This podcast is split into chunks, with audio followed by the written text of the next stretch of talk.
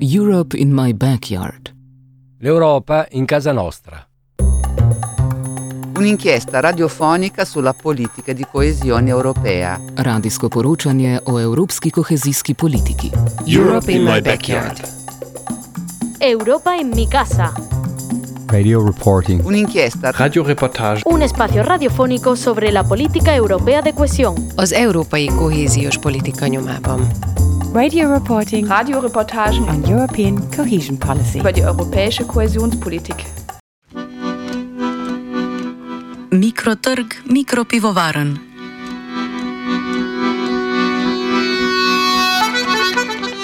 V današnjem mega offsajdu o mikropivovarnah in mikropivovarništvu na slovenskem. Povprečni slovenec samo doma na leto spije povprečno 26 litrov oziroma 52 pločevink piva. Če doma slovenci spijajo eno pločevinko na teden, je ta poraba v barih precej večja. Skupaj se številka giblje okoli 90 litrov popitega piva na osebo letno. Največji delež tega piva seveda zasedajo najbolj prepoznavne znamke velikih pivovarskih koncernov. Manjšino pa prispevajo mikropivovarne, ki so na trgu še vedno bolj niša kot konkurenca. Klasifikacijo mikropivovaren razloži ustanovitelj mikropivovarne Green, Gro- Green Gold Brewery. Ja, po slovenski klasifikaciji smo še vedno mikropivovarna. Ta razlika se dela pri količini zorenega piva, ki nastopi na slovenski trg za prodajo. Um, ta meja je postavljena pri 20 tisoč hektolitrih. Mi bomo letos naredili nekje 7 tisoč hektolitrov, kar je mislim, da največ v Sloveniji. Mikropivovarne proizvajajo tako imenovana kraft piva. Enotne opredelitve kraft piva pa ni. Svoje videnje tega pojma, znanega vsem pivoljubcem, pojasni Rojnik. ja, uh, kaj rabiš? Uh, predvsem veliko volje. Um, tri, uh, če se pa osredotočimo na opremo, je pa seveda treba kupiti, uh, bom po domač povedan, kuhinjo, ne, se pravi brewhouse, se reče po angliško, uh, torej koto, kjer se pivo kuha, uh, fermentor je, kjer pivo fermentira in zori, uh, pa seveda uh, sode ne, za točeno pivo. Uh, to zdaj govorimo o komercialnem nivoju. Ne. A Rojnik konkurenco vidi predvsem v velikih pivovarnah, ne pa v ostalih varilnicah kraft piva. Mislim, da neke grozno velike konkurence med mikropivovarnami še ni, uh, ker je trg še zmeri. Mi posegamo na trenutno nekje 2% celotnega trga s pivom v Sloveniji. Ne, ne, bi, ne bi ravno rekel, da gre za neko konkurenco, sploh zato, ker se vsi med sabo poznamo, pa, pa družimo na dogodkih. Uh, ravno iz tega, kar sem pa glih kar povedal, ne, torej, da naš trg zajema nekje 2% trga s pivom, pa tudi ne moremo glih reči, da smo neka konkurenca multinacionalki. Ne. V kraft pivih in mikropivovarnah prihodnost očitno vidi tudi Evropska komisija. V okviru Evropskega sklada za regionalni razvoj je več malim slovenskim pivovarjem dodelila sredstva. Rojnik pove, da so sredstva v pivovarni Green Gold pridobili predvsem za, za širitev na tuje trge. Uh, ja, kar se tiče teh raz, uh, evropskih sredstev, mi smo to sodelovali s podjetji, ki v bistvu uh, se prijavljajo na razpise, po domač povedan. Uh, tako da, kaj je grozen velik, tukaj ne morem komentirati, ker so nam oni to urejali.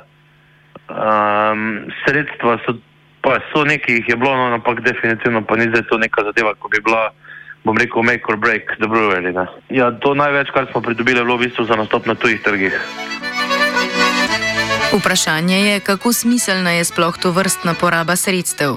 Damir, lastnik pivo, pivoteke že v redu Primož in novega kraft lokala San Francisco, namreč pojasnjuje, da domačini posegajo predvsem po tujih pivih, tujci pa se navdušujejo nad lokalnimi posebnostmi.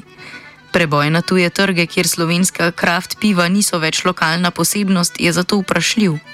Vsemu, mislim, vsako pivo je drugačno. To omogoča, recimo, v primerjavi uh, z vinarji, ki so odvisni od uh, letine, od sezone, od podnebja.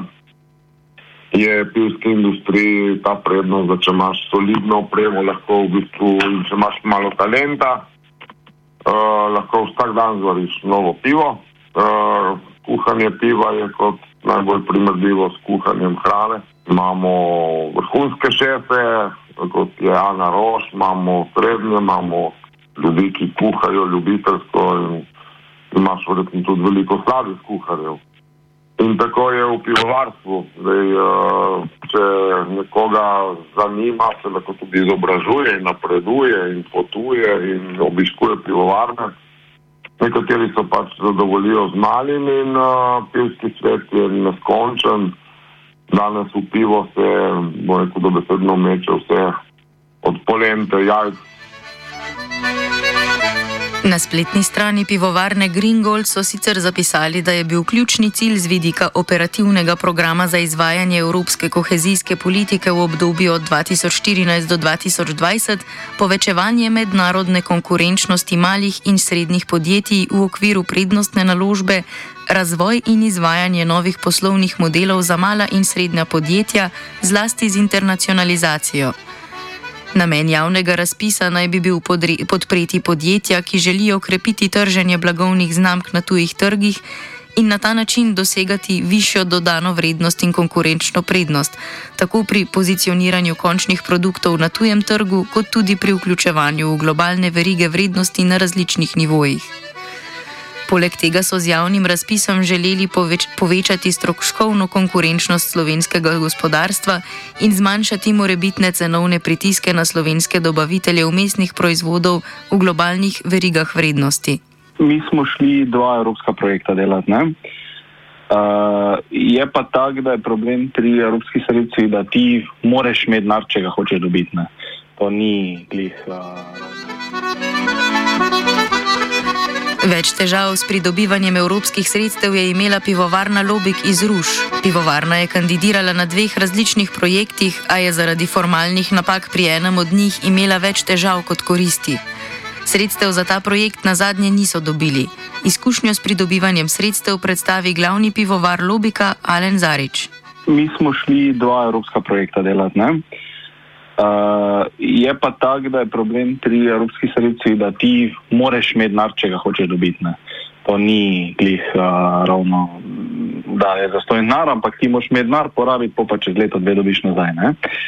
In mi smo speljali torej dva projekta, ta drugi je bil uspešen, ampak pri prvem pa je bilo tako, da nismo do konca plačali, ker nismo imeli denarja torej opremo, za katero smo mi um, naredili projekt, smo plačali toliko, koliko je bila vrednost uh, uh, projekta, nismo pa plačali cele, smo se pa mi zmenili s proizvajalcem, pa vse, da ni problema. Ne? In bi, bi mi s tistim, kaj bi prejeli od sredstev, plačali mašino uh, do konca. Ne?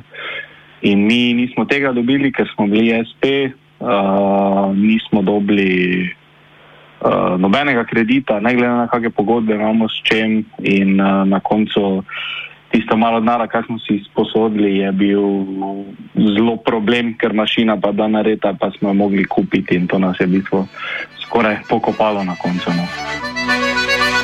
Zarič sicer pravi, da bodo zaradi širjenja pivovarne z vinarno za sredstva zaprosili že tretjič. V bistvu, na začetku je šlo toliko, da si mi kapacitete dobimo, zdaj imamo relativno dovolj velike kapacitete, ne? Uh, mislim, take, s katerimi smo zadovoljni, pa ko je težko še ekstra, ekstra, ekstra dajati. Tako da mi zdaj, kar se tega tiče, za pivovarno ne, ampak za vinarno pa bomo verjetno se lotili zdaj, v bistvu, to zimo uh, pisati, kakšen projekt, no, če bo. Zarič je prepričan, da so do neke mere kupci vina in piva enaki in se mu zato kot taki zdita dejavnosti združljivi. Mislim, da ločen obstajajo, ne vem, taki kot smo mi, ko zelo radi spijemo, ne, ker zdaj, pivo imamo od malega, zelo radi, mislim, obožujemo. Ne. Smo pa po drugi strani in štarci in slovenci, ko pa smo bolj manj vinska država. Ne. In zdaj, koliko imamo radi pivo, imamo radi vino tudi. Ne. In uh, nam ni problem zdaj piti eno in drugo, ampak mislim pa, da se trg ne na tak meša, da sta relativno ločena, no. vse, kar smo mi doživeli. Kako velik je sploh trg kraft piv v Sloveniji in kako se širi v zadnjih letih? Tržni delež je težko oceniti, ampak je nekje med 3 do 5 odstotkov, uh, torej pomeni, da 95 odstotkov ima še vedno bo neko industrijska cenejša piva, s tem, da to narašča, uh, po mojih napovedih bo tam do leta 2030 preseglo 10%. Tako da je vsekakor v enem usponu, strmem, zdaj COVID, ne vem kaj bi rekel, ali je to kaj ohromilo ali ne. Po mojih izkušnjah so ljudje imeli malo več časa, da so se posvetili pivu tle v trgovini na Trubarjevi, je bilo, smo imeli kar povečanje povpraševanja. Uh, ampak tako, v vsakem primeru uh, narašča ta panoga in v bistvu tržni delež tudi. Tudi Rojnik je kot pivovar opazil trend povpraševanja po kraft pivih. Vmes ga je nekoliko prekinila epidemija, ki je po njegovih besedah varjenje piva nekoliko zaustavila. Čeprav je količina popitega alkohola v Sloveniji med epidemijo rasla, je bil učinek na kraft piva prav nasproten, kar kaže na butičnost teh piv, ki niso namenjena izključno popivanju. Ja, povpraševanje po kraft pivo definitivno narašča. Tako sem rekel že prej, je korona kriza to sicer malenkost zavrla, ampak uh, zdaj se v bistvu po zadnjih podatkih uh, je količina zvarjenega kraft piva v Sloveniji že presegla uh, količino v letu 2019. Um, tako da v bistvu narašča, uh, pa tudi projekcije za deset let naprej nakazujejo dvig tržnega deleža. No? Kljub podpori Evropske unije malim pivovarjem, Damir pove, da velike pivovarne na ta trg vstopajo s kupovanjem manjših. Same so sicer še vedno osredotočene na proizvodnjo večinoma manj kakovostnih, a zato toliko cenejših piv. Cena kraft piva je po njegovih besedah namreč 6 do 10 krat višja od cene povprečnega piva v trgovini. V bistvu večje pivovarne posegajo na ta trg, tako da kupujejo majhne pivovarne. In se v, v Evropi in v Ameriki se je zgodilo že kar nekaj tako velikih prevzemov za ogromno denarja, primer so vem, Beaver Town, pivovarna, pa Demolen, pa Oidipus, pa še marsikatera se je v bistvu prodala, se niso mogli v predponudbi uh, gigantov kot so Heineken in podobni. Uh, bo rekel te velike industrijske pivovarne, pa jim je seveda cilj narediti čim bolj poceni pivo, ki se bo čim bolj prodajalo zaradi nizke cene. Rojnik se z varjenjem piva ukvarja že deset let. Navdih sta z očetom našla v Združenih državah Amerike. Ja, ta, ta zgodba je že kar stara. No. Uh, začela se pa v bistvu nekje pred desetim leti, ko smo z očetom potovala po ZDA. Um, ker smo v bistvu iskali kupce za hmelj, namreč uh, doma imamo hmeljarsko kmetijo že uh, skoraj 150 let uh, in smo pač iskali kupce za hmelj. Uh, bili smo po več pivovarnah, pa so pravzaprav čisto posod je bilo neko isto vzdušje.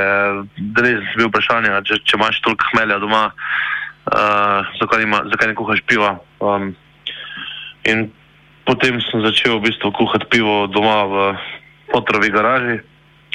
Um, in je pač nekako zgodba šla tako, da sem povabil prijatelje, potem ko je bilo pivo končano in nekako um, za ta prvi se spomnim, da je zmanjkalo tistega 50-litrskega soda v dveh urih.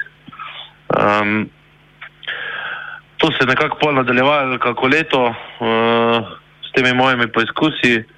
Bom rekel, uh, dokler se nisem pol odločil, da v stari uh, hmelski sušilnici doma, uh, da jo preuredimo v mikropivovarno.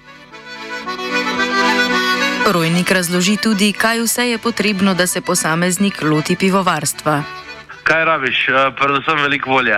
Um, tri, uh, če se pa osredotočimo na opremo, je pa seveda treba kupiti, uh, bom po domač povedal, kuhinjo, ne, se pravi, brewhouse, se reče po angliško.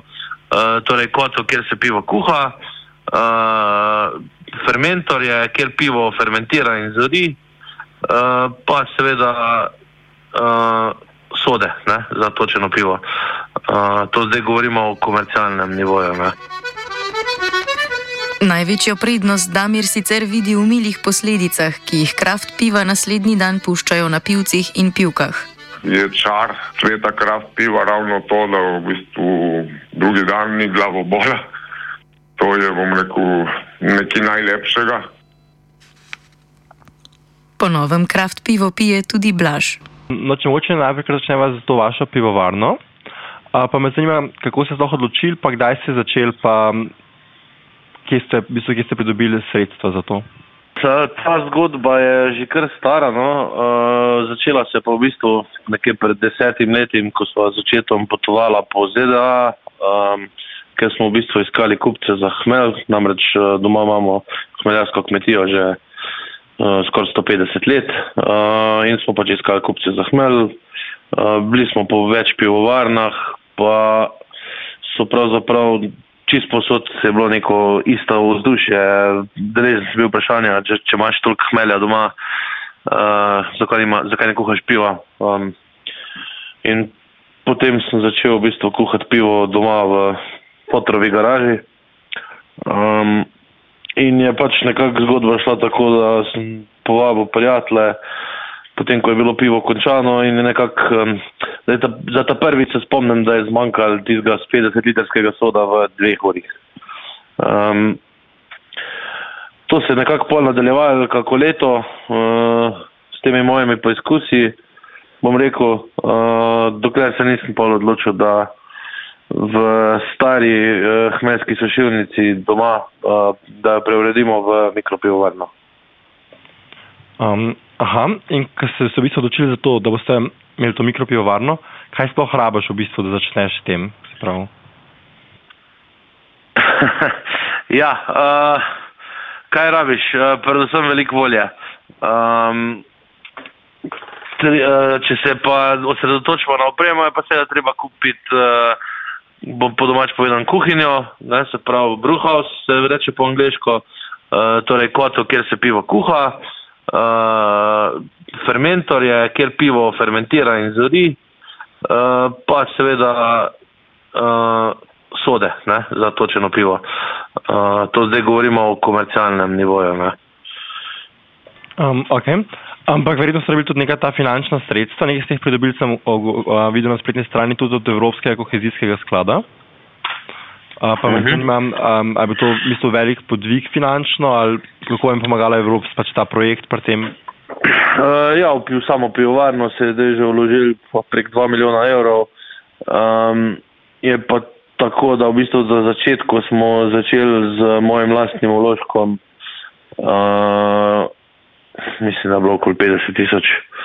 Um, potem je pa pač seveda, ko se z leti kopivarna raste, pa to tudi ti, ti, ti stroški nezadržno rastejo. Um, ok, razumem. Ja. Um, kaj pa, kako dolgo ste v bistvu rabili, da ste naredili nek večji preboj na trg? Uh, ja, to bi pa zdaj težko rekel. Uh, namreč v vsem tem času, ko obstaja pivovarna, je namreč se zgodila tudi ta slavna korona, ne bom rekel, uh, ki je v bistvu kar do dobra premešala štrene na trgu. Uh, bi pa rekel, da tak prvi večji preboj je definitivno bil pred dobrim petim letim, ko smo v bistvu na trgu ponudili kot prvi slovenci uh, pivo v, kav pivo v pločevinkah. Aha, torej so v bistvu čist prvi v državi. Ja, tako. Mi smo imeli prvo kav pivovarno, ki je pivo prodajalo v piksnah v trgovinah in to nam je doseg povečal kar precej. Uh, in, in zato tudi takrat se potem prodaja, ker začela eksponentno rasti. No. Um, Kako pa imate zdaj dan že vrst piva v svoji ponudbi? uh, ja, nekje v redni ponudbi imamo nekje deset vrst piva. Um, Imamo pa potem seveda sezonska piva, piva, ki jih zvarimo s sodelovanjem, eh, ki jih zvarimo skupaj s tujimi pivovarnami, um, to so tako imenovana kolab piva. Um, potem imamo še specialke, um, tega je ogromno. No, jaz vam bi težko rekel, koliko smo jih do zdaj že zvarili, ampak nekje v vredni ponudbi imamo pa okrog deset. Aha, se pravi, vi ste v bistvu neka mikropivovarna, če jaz to prav razumem.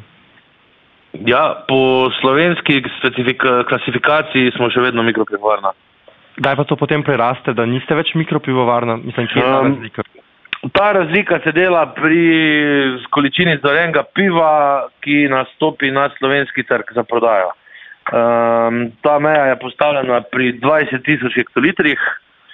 Um, mi bomo letos naredili nekje 7 tisoč hektolitrov, um, kar je mislim, da največ v Sloveniji. Um, Se pravi, ste v bistvu največja mikropivovarna v Sloveniji. drži. Aha. Um, kaj pa v bistvu, rekli ste, da prodajate to kraft pivo, jaz se ne spoznam zelo na to, pa mi lahko poveste, v bistvu, kaj sploh je kraft pivo, mislim, kaj ga definira. Ja, nekako um, v bistvu sama definicija se je skozi leta spreminjala. Um, če je to bilo na začetku uh, mišljeno kot uh, piva, ki niso ravno industrijski lageri, torej karkoli je drugačnega od običajnih stvari, ki jih dobite v trgovinih, um, je potem to z leti, se pravi, neka inovativnost pri varjenju, uporaba novih surovin, um, eksperimentiranje. Ne? Uh, to vam zdaj opisujem vse, kar mi počnemo. Ne, recimo. je pa zdaj to z leti, seveda, ta kraft trg privabo tudi te, bom rekel, multinacionalke, um, tako da ki potem tudi dejansko pivovarno kupijo uh, in v bistvu je pa ta del multinacionalke, kar pa, pa nekako izgubi smisel, ne, ker uh, velik del. Uh, Uh, velik del spoh v ZDA, v, v tega kraft scene je se prav to lokalno okolje in to.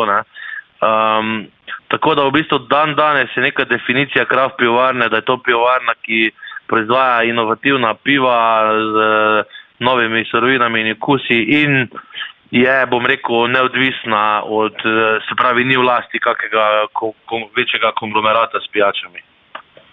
Aha, um, pa bi rekli, da vedno več kupcev, se pravi, v bistvu kupuje kraft piva, ali imate še zmeraj v bistvu vaša največja konkurenca so multinacionalke ali drugi mikropivovarji? Um, je ta vprašanje je tako malo ne, nehvaležno. No, bom rekel, v, mislim, da neke grozno velike konkurence med mikropivovarnami še ni, uh, ker je trg še zmeri, mi posegamo na trenutno nekje 2% celotnega trga s pivom v Sloveniji. Ne. Mm, tako da tukaj bi se, ne bi, ne bi ravno rekel, da gre za neko konkurenco, sploh zato, ker se vsi med sabo poznamo pa, pa družimo na dogodkih. Uh, ravno iz tega, kar sem pa glih kar povedal, ne, torej, da naš trg zajema nekje 2% trga s pivom, pa tudi ne moramo glih reči, da smo neka konkurenca multinacionalki. Ne. Ampak a povpraševanje narašča se pravi, ali v bistvu, ali Ja, povpraševanje po kraft pivo definitivno narašča. Tako sem rekel že prej, korona kriza to sicer malenkost zavrla, ampak uh, zdaj se v bistvu po zadnjih podatkih uh, je količina zvarjenega kraft piva v Sloveniji že presegla uh, količino v letu 2019. Um, tako da v bistvu narašča, uh, pa tudi projekcije za deset let naprej nakazujejo dvig tržnega deleža. No. Aha, ok. Um, kaj pa je, pre- prej ste imeli neke dogodke, ki jih imate z ostalimi pivovarji, pa me zanima tudi, kaj sodelujete z njimi ali to bolj samo neka izmenjava izkušenj? Uh, ja, ne vem, v kakšnem smislu sodelovanja. Je recimo poslovno so- sodelovanje ali pa recimo, ne vem, sodelovanje v, ne vem, na... Ja, nekega grozno velikega poslovnega sodelovanja sicer ni. Ne. Uh, mi se sicer trudimo za to, tudi um, vsako leto prirejamo festival piva Koma Sutra uh, v začetku junija. Um, zdaj smo imeli dve leti sicer malo drugače zaradi korone, ampak eh, drugo leto se pa vrača v starih podobah, v stari podobi, kjer smo v bistvu povabili tudi druge pivovarje, iz, predvsem iz Slovenije, pa tudi nekaj iz Tujine, da so se v bistvu udeležili festivala in predstavili se svojimi pivi. Um, tako da ja, definitivno je večje povezovanje kot v korporativnem svetu. No. Um, aha, če pa še malo se vrnemo na vašo pivovarno, vi ste v Šempetru v Savinski dolini, če jaz prav razumem. Uh, ja, drži. Um, pa, se, pa imate recimo um, na tem vašem lokalnem območju ve, večje, v bistvu več kupcev ali to nima veze z, s tem, ki izhaja vaše pivo? Uh, ja, sama lokacija kupcev, no bom rekel, da pravzaprav uh, kot povsod v Sloveniji je Ljubljana še vedno velik kupec, že sam zaradi svoje, um, čeprav je Ljubljana za to ne merilo majhno mesto, no, ampak vseeno zaradi svoje velikosti v državi, ne, um, je, je, velik, je večji trg kot recimo lokalen. Kljub, je pa definitivno moč opaziti, da recimo mi smo iz Savinske doline, se tega našega piva več tukaj proda, potem ena druga pivovarna je iz ne, Goriške regije, je, je tam bolj prisotna. Ne. Uh, to pa tudi nekako spada v koncept te ameriške ideje lokalnega piva. Ne. Aha, razumem. Ja. Uh, okay, najlepša hvala. Za konec me sam še zanima okoli teh evropskih kohezijskih sredstev, ki ste jih pridobili. A ste imeli s tem kakšne probleme, pa koliko sredstev ste pridobili, pa kakšne pogoje so vam v bistvu postavili?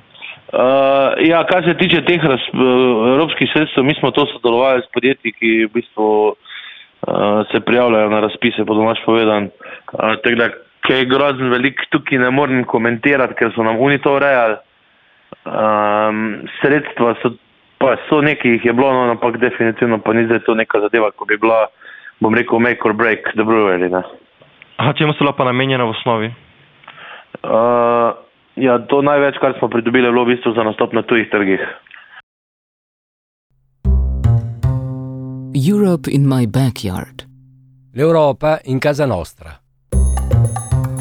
Un'inchiesta radiofonica sulla politica di coesione europea. Radijsko poročanje o evropski kohezijski politiki. Europe in my backyard. Europa en mi casa. Radio reporting. Un'inchiesta. Radioreportage. Un espacio radiofónico sobre la política europea de cohesión. Az európai kohéziós politika nyomában. Radio reporting Radioreportagen on European cohesion policy. über die europäische Kohäsionspolitik. Projekt podpira Evropska komisija.